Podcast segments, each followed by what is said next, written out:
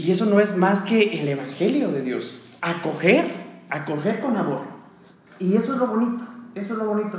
Que se sienten eh, eh, atrapados incluso en, sea cual sea su religión, ¿verdad? Y sea como, como estén, se sienten, se sienten de alguna manera eh, tomados en cuenta desde las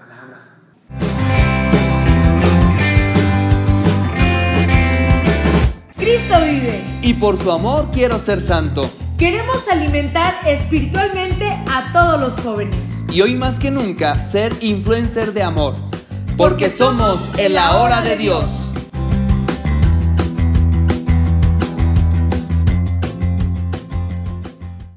Hola, pues estamos aquí de nuevo en este último tema de nuestra segunda temporada.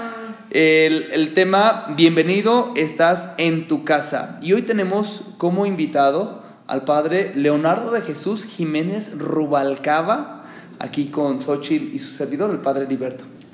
Gracias, es un gusto estar aquí entre ustedes compartiendo esta reflexión, este tema para los jóvenes, nuestros jóvenes y adolescentes. Y con gusto, pues estamos aquí para compartir, para hablar, para charlar. Para echar el, el chale, para echar la plática muy bien y pues agradecidos, Padre, eh, por estar ya en nuestro último tema, contentos, a la vez nostálgicos por esta segunda temporada, pero pues agradecidos con Dios y siempre poniéndonos en sus manos.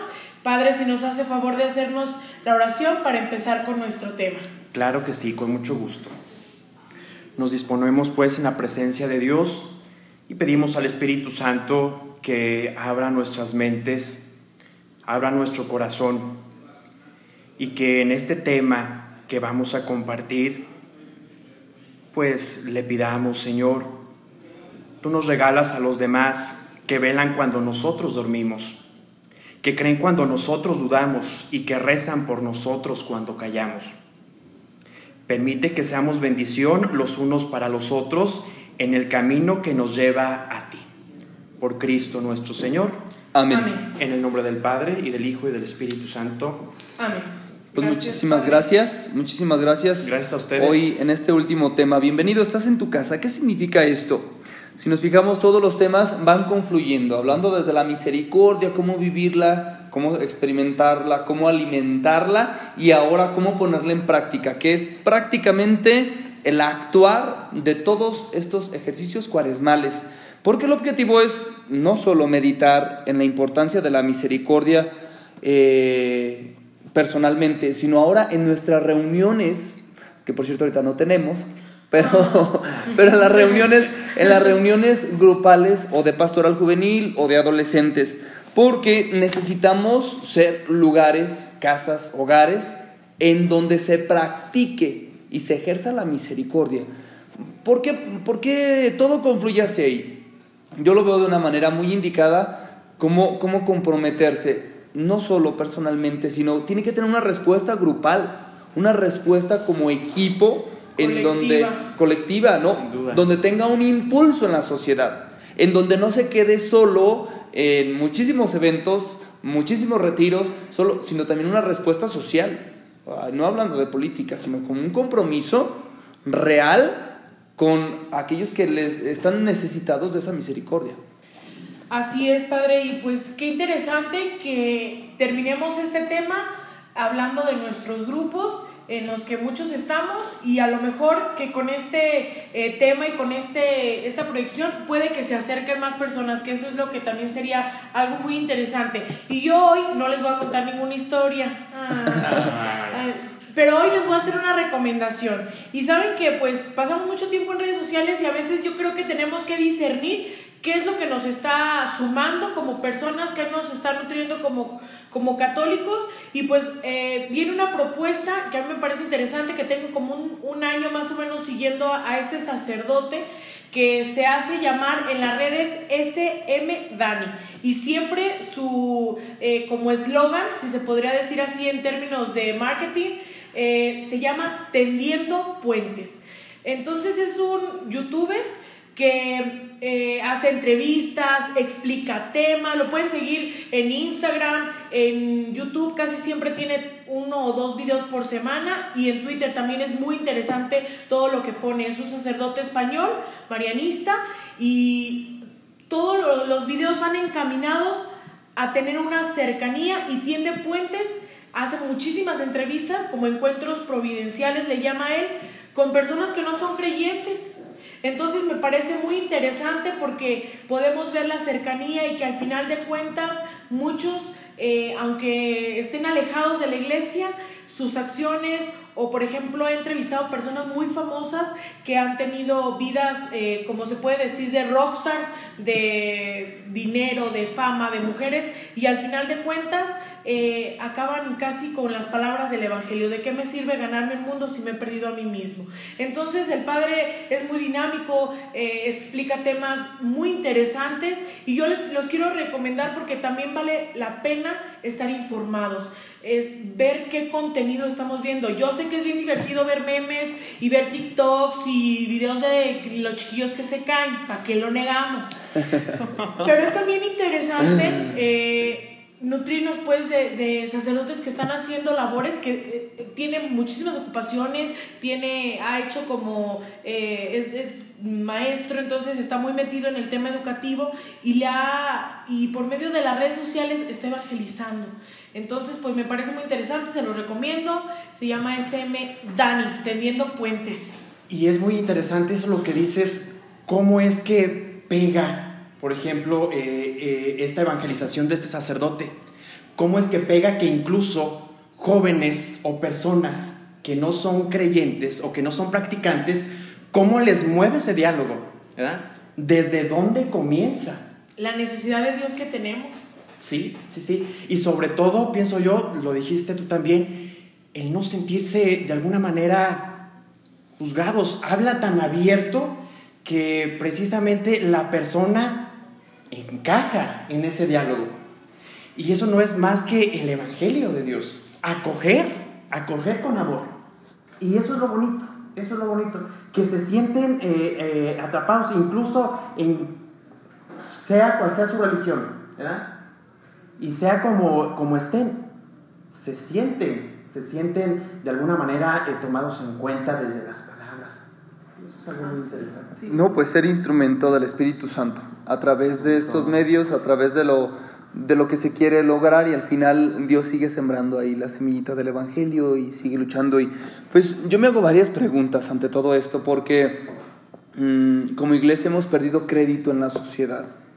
¿Y qué es lo que realmente ha alejado a los jóvenes de la iglesia?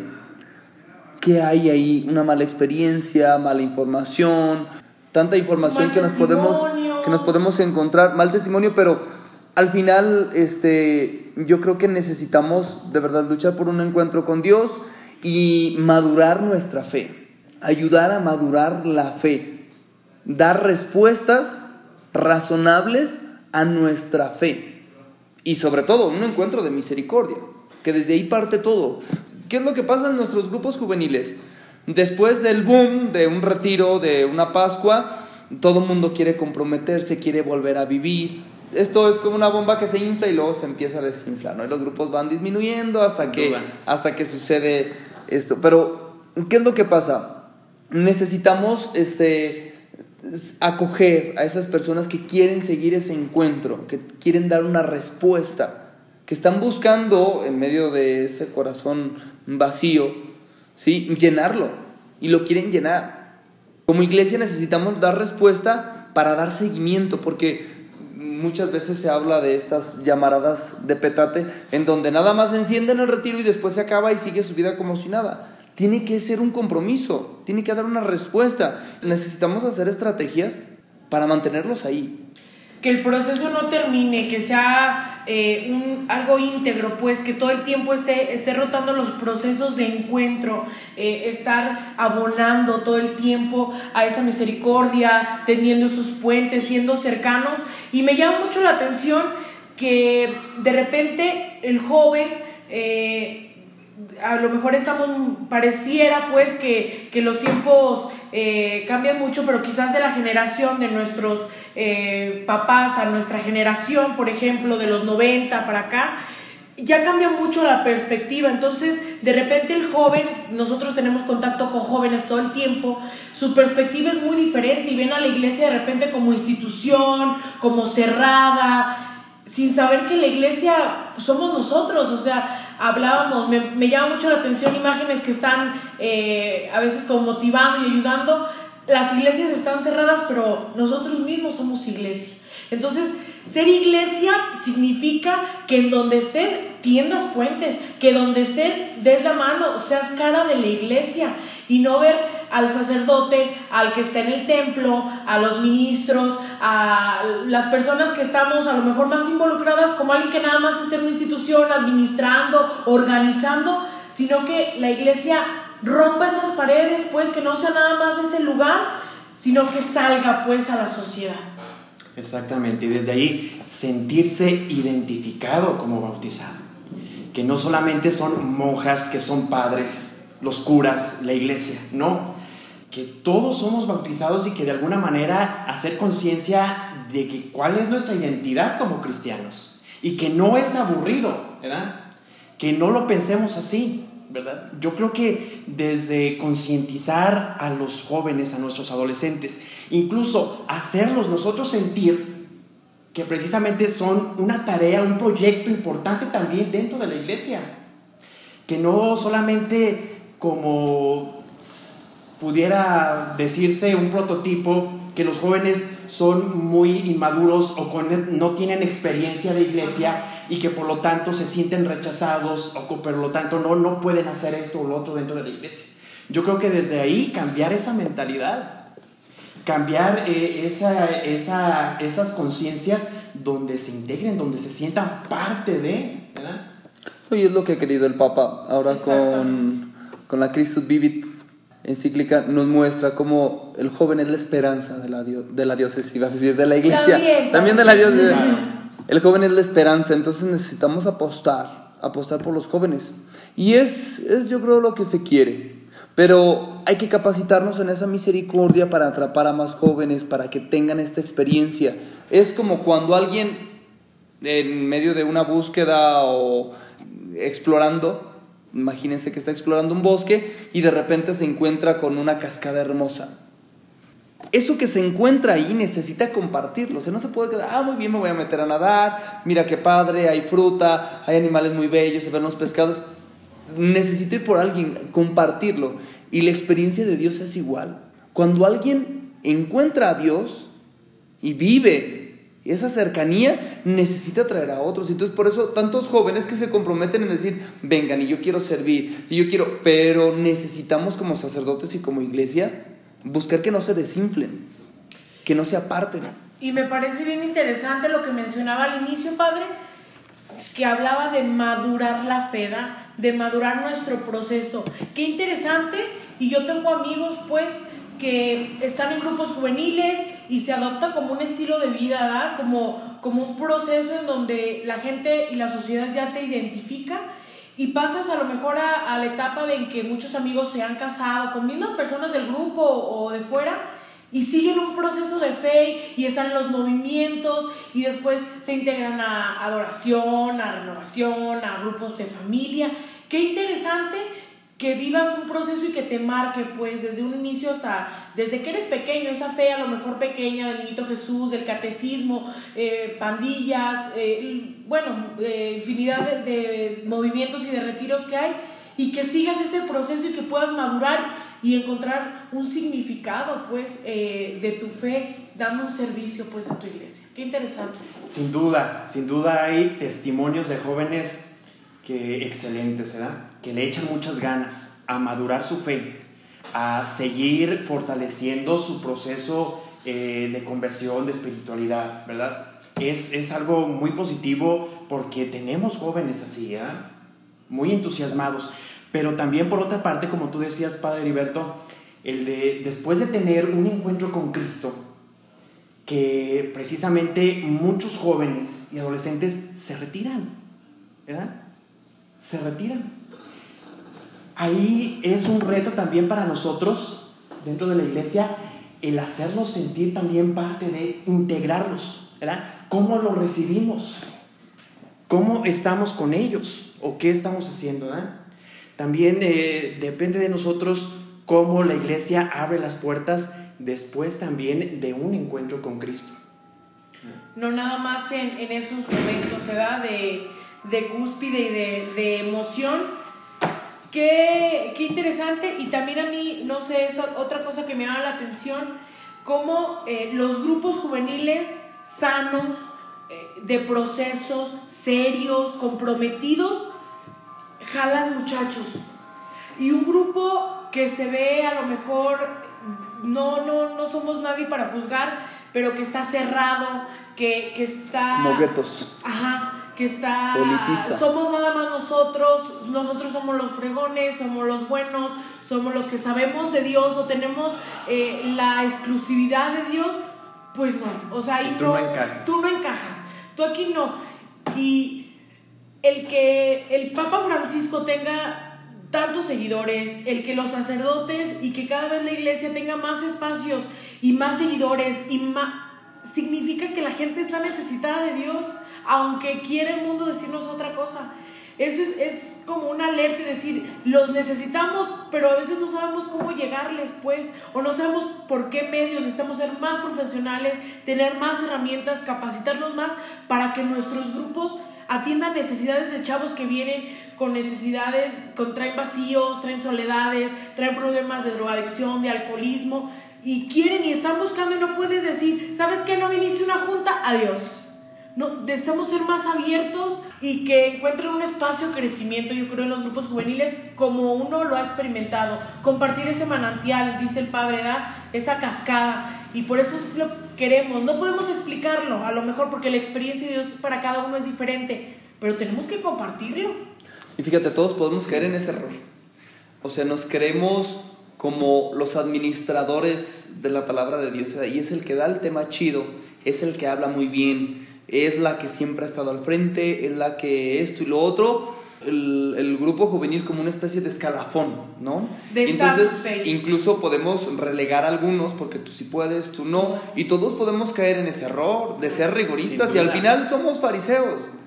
¿ya? Los encargados, el equipo base, el equipo coordinador, son los policías que están cuidando que las leyes se cumplan y si tiene falta, si no se compromete, si no esto automáticamente queda fuera. Que son medidas que se han tomado pero podemos caer en el otro error en donde no conozcamos a las personas que estamos corriendo o, que simplemente estamos bloqueando de esa misericordia de Dios. También cuando hay pocos integrantes o cuando se hace un gueto, sí, nos podemos convertir en un grupo social, en donde no solo es el grupo de la pastoral juvenil de la parroquia, sino también es el que va a estar presente en otros, en otros ambientes que a lo mejor al final no se está dando testimonio, porque es un compromiso. Estar en un grupo juvenil es un testimonio de toda, toda la vida y en todo momento. O sea, no puedo estar si en el grupo juvenil ahí en las horas santas dándome golpes de pecho y exigiendo en los temas y dando no sé cuánto, cuando al final me están viendo mm, siendo este, deshonesto o incoherente con lo que dije en el tema, porque el tema inicia en la Pascua, pero no se termina. El testimonio eh, hablando de, de, alguien que va y se para al frente y lo dice, se compromete todo el tiempo. Todo el tiempo tiene que seguir dando testimonio. ¿Y qué es lo que pasa en muchos de nuestros grupos juveniles? Nos convertimos en organizadores de eventos y creemos que la medida del éxito como grupo juvenil es la participación de los jóvenes. Y tuvimos 200 en la Pascua y tenemos tantos servidores y en ese error podemos caer todos. Todos podemos caer en el error porque al final el Espíritu Santo está actuando y Dios está hablando a través de esa interioridad, a través de los sacramentos, de las celebraciones eucarísticas, de todo esto que no lo podemos medir en personas. Necesitamos cambiar nuestro esquema y más bien acercarnos a preguntarles al que acaba de entrar, oye, ¿qué opinas del grupo? ¿Cómo te sientes? Eh, ah, ah, ¿Vienes muy bien? ¿Cómo vienes? ¿Qué hay en tu casa? O sea, necesitamos tener el contexto de cada persona que muchas veces pues el sacerdote es el que se mete en esto, ¿no? En la conciencia porque sabes cuál es el proceso que está viviendo el joven, pero como grupo juvenil necesitamos hacer esa comunidad. Lo que hizo Jesús con todos los creyentes después de, la resurrección, cuando se va, vivían en común, sabían cómo estaban. Y, y, esto es interesante porque es una réplica de esa comunidad la que tenemos que vivir en los grupos juveniles. No todos tenemos el mismo proceso de fe. Todos necesitamos atención, todos necesitamos este, escuchar y ser escuchados. Y entonces, en esta sinergia, necesitamos vivir la misericordia. Desde ahí, porque ¿qué es lo que pensamos? Vivir la misericordia. Y bueno, muy bien, con mi vecino, con aquellos que me caen gordos, o sea, buscar perdonar, buscar salir. Pero ahí en el mismo grupo es en donde necesitamos practicar y ejercitar, como ya lo decíamos en un tema anterior, la misericordia, alimentándonos de Dios entre nosotros, pero sobre todo, después de fortalecernos, ahora sí salir. Después de, vivir y experimentar el Espíritu Santo, como pasó en, en Pentecostés, después salir y dar una respuesta. No podemos salir y decir que estamos en un grupo juvenil, que hemos tenido una experiencia de Dios, si realmente no la hemos tenido. Podemos fingir, podemos al final ser sepulcros blanqueados en donde aparentamos ser y decir, cuando en realidad probablemente tenemos otros fines, queremos alcanzar, no sé, otras metas que no sean las de Cristo, que no sea seguir sus huellas, realmente mm, vivir y palpar. Transmitir. Transmitir lo que Jesús quería, ser un instrumento de Él. Sin duda. Y ciertamente eso es lo que nos llama precisamente desde el Evangelio estar estar atentos ante esta cuestión, ¿verdad? Y que nuestra, nuestra vida eh, ante Cristo, ante esa lucha, y que como grupo es de toda la vida estar luchando. Porque es normal que a veces nuestras fragilidades nos vayamos de, de repente por nuestras convicciones. ¿verdad? O por nuestras necesidades. Y a veces nos olvidamos de, del otro, ¿verdad? O nos olvidamos del hermano, de aquel joven, de aquel que necesita. Y a veces nos olvidamos no haciéndolo consciente, inconscientemente, ¿verdad? Porque nos sentimos a gusto, porque nos sentimos bien. Pero es a diario estar recordando nuestra misión, ¿verdad? Nuestra misión como bautizados, nuestra misión en concreto con el, con el grupo de jóvenes, ¿verdad? ¿A estamos llamados siempre, siempre? ¿verdad? Acogernos, ¿verdad? Como decías tú aquí en el Evangelio, eh, donde se tenían todo en común, donde veían por el hermano, donde estaban al pendiente de sus necesidades, donde vivían en fraternidad. Actuar como familias, ¿verdad? que el grupo, siempre hemos dicho, ¿verdad? Que somos familias y qué importante que se actúe así, pero también es responsabilidad de los grupos de pastoral que se planeen, que tengan planeaciones, que se profesionalicen. No podemos dejar el que actúa siempre tenemos consciente quién es, pues, pero no podemos dejar todo en esas en las manos. Tenemos también nosotros ayúdate que yo te ayudaré y tenemos que ser conscientes de que necesitan nuestras pastorales estructura, planeación, profesionalismo, tener saber que no en nuestras manos están muchas veces las ayudas de, de chavos, de muchachos que traen problemas mm, fuera de nuestro alcance, que no podemos resolver, eh, incluso de violencia, situaciones fuertes que viven nuestros jóvenes. Yo tengo, bueno, como nueve años más o menos en los grupos. Apenas. Apenas, ahí nomás. Entonces, he visto situaciones de muchos tipos y sé que no nos alcanza, pero sí sé que es una constante lucha y una planeación y yo sé que quizás puede ser como eh, a lo mejor medio enfadoso y sentarse y las reuniones y otra vez y juntitis y la... pero es importante darle rumbo. Sabemos quién es nuestro guía, sabemos quién es nuestra luz, sabemos qué pasos andamos siguiendo, pero sí necesitamos estructurar, no podemos decir o depender de personas, pues, o que si no están esas personas, no se hace movimiento necesita ver los manuales, necesita ver estructura para que quien esté pueda dar ese apoyo y pueda hacer iglesia. Así es como mi perspectiva, no sé si, si es sin duda. Ni anda fuera del olla. Incluso este, también otra cosa importante, sentirlos que también ellos pueden liderar, sentirlos también que ellos son necesarios dentro de la iglesia. la rienda, No, no, no cohibirlos, ¿verdad? No cohibirlos o que se detengan, ¿no? O sea, que también ellos propongan y que nosotros también escuchemos sus propuestas y nos interesemos por ellos. Descubrir sus talentos. Saben que lo que pasa que mm, estamos en una sociedad que es clericalista y muchas veces no procede la junta si no llega el sacerdote y a veces este, por una cosa y otra pues no alcanzamos, lo digo por mí, ¿no? Pero me parece muy importante lo que, lo que dice Xochitl sobre la profesionalización de nuestros grupos juveniles. Es tan importante porque no sabemos realmente el alcance que tiene, hablando de un retiro, de una Pascua, y un sacerdote sí se da cuenta porque ve la conciencia, bueno, o escucha la conciencia en la confesión, en la dirección espiritual, que es en el momento en el cual los jóvenes se acercan al sacerdote porque remueven todo lo que traen, ¿no? Y en, en algún tema este, necesitan soltarlo y, pues ese es nuestro trabajo como sacerdotes.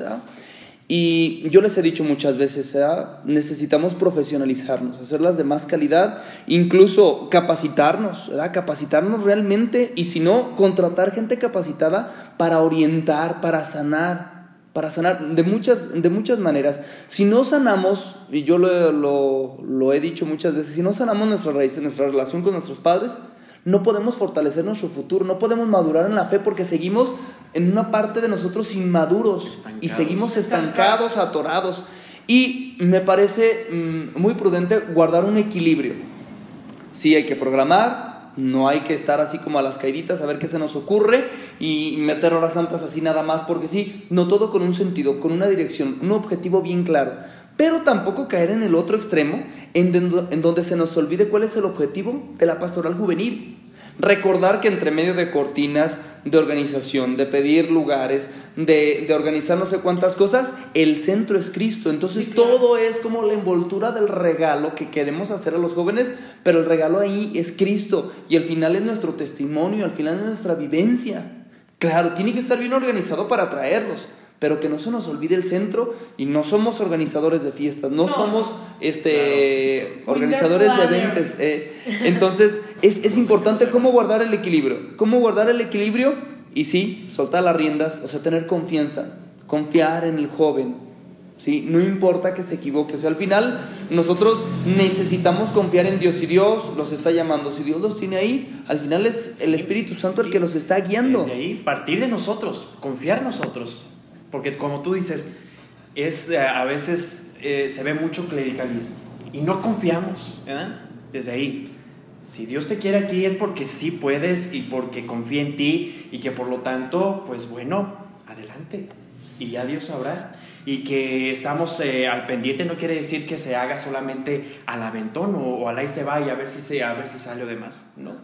No, escuchar. Yeah. Escuchar. Tú decías una palabra muy importante, escuchar a los jóvenes. Nosotros probablemente nos estamos metiendo en esos ambientes en los que están los adolescentes y jóvenes, pero mmm, no por decirnos viejos o cotorreza acumulada, pero, pero somos de otro ambiente, o sea, no nos va a llegar lo mismo no. a nosotros que a ellos, entonces necesitamos acoplarnos, ¿verdad? En, en, vez de que quejarnos de que ellos no se acercan, nosotros acercarnos a ver qué es lo que ustedes necesitan, a lo mejor en mi planeación, en mi forma de pensar, en mi vivencia, yo me estoy equivocando y necesitamos escuchar. Y por eso tiene que haber un diálogo abierto en donde pues ellos participen, ellos escuchen y sobre todo ellos estén presentes con todos los jóvenes porque pues como sacerdotes a veces pues no alcanzamos a, a, a dimensionar ¿verdad? los problemas que puede haber, ¿no? Es, es importante, a lo mejor ya para medio cerrar y me parece una reflexión importante, eh, que el sacerdote eh, también de repente es esa figura, sobre todo en nuestra región, que impulsa, si un grupo anima, pues, y se es cercano y también de repente descubre el talento del joven y hace que el joven evangelice al joven. Entonces puede ser ese impulso, esa energía, esa chispita que te haga, ay, sí puedo, sí, sí tengo capacidad para esto, a lo mejor con, con la ambientación evangelizo, a lo mejor con el canto desde el coro, a lo mejor con el, el tema, a lo mejor con la cercanía, a lo mejor con un acto de amor, ¿verdad? con servir una comida, con eh, tener un detalle con alguien, una cercanía, una escucha y como el sacerdote de repente impulsa y en nuestra región, en nuestra diócesis, es una figura importante y que pesa mucho, el que el sacerdote impulse y dé chispa y dé como, como ese sí puedes. Ah, vamos, mira, eh, te mando esto, te, tú, tú, échale ganas, puedes hacerlo. O descubre un talento y el joven lo hace, el impacto se reproduce y se multiplica y se hace exponencial a, grandes eh, personas. Entonces me parece importante que también el joven evangelice al joven. Sí, pues es en, en, lo que confluye la Cristo vivida, este, dejar que el joven evangelice al joven y como sacerdotes pues capacitarnos para estar con el joven en lo que él necesita. Pues bueno, con esto concluimos este último tema y cerramos, ¿verdad? Bienvenidos, estás en tu casa y como grupo juvenil vivir esa, esa experiencia de Dios que nos impulsa a salir. Los seguimos invitando, aunque se ha acabado esta segunda temporada, a escribirnos a somoselahora.com. Este, cualquier duda, cualquier este, aclaración, no somos profesionales, pero queremos hacerlo de manera profesional. Entonces, escríbanos, también les mandamos un saludo a los que nos están viendo a través del Face. Este, ahora con esta plataforma también para pasar el video, aunque no volteamos mucho a la cámara, pero el plan es este, compartir estos temas ahora que, pues bueno, no se va a poder de manera presencial, pues queremos seguir alimentando de manera espiritual a todos los jóvenes de nuestra diócesis de San Juan de los Lagos. Así es, agradecemos, Padre Leo, que nos haya acompañado, estamos muy contentos, nostálgicos porque se termina, pero sabiendo pues que hoy más que nunca queremos ser influencers de amor. Gracias a ustedes también, sí, sin duda. Seguir concientizando que, bueno, el instrumento que somos nosotros era como parte de la pastoral, el motivar y el ser ese puente para los jóvenes que es muy, muy importante. Eh, pues sí, desde nuestra actitud, desde nuestra experiencia con Cristo, ahí vamos a transmitir también la alegría, vamos a transmitir la inquietud, sobre todo las ganas a los jóvenes desde la vivencia. Pues muchísimas gracias, Padre. Te pedimos de favor nos des tu bendición. Claro que sí, con mucho gusto.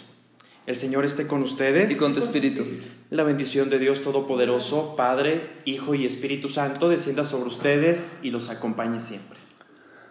Pues muchísimas gracias, Padre, por darte el tiempo de estar con nosotros. Gracias y hasta la siguiente temporada. Nos vemos. Hasta luego.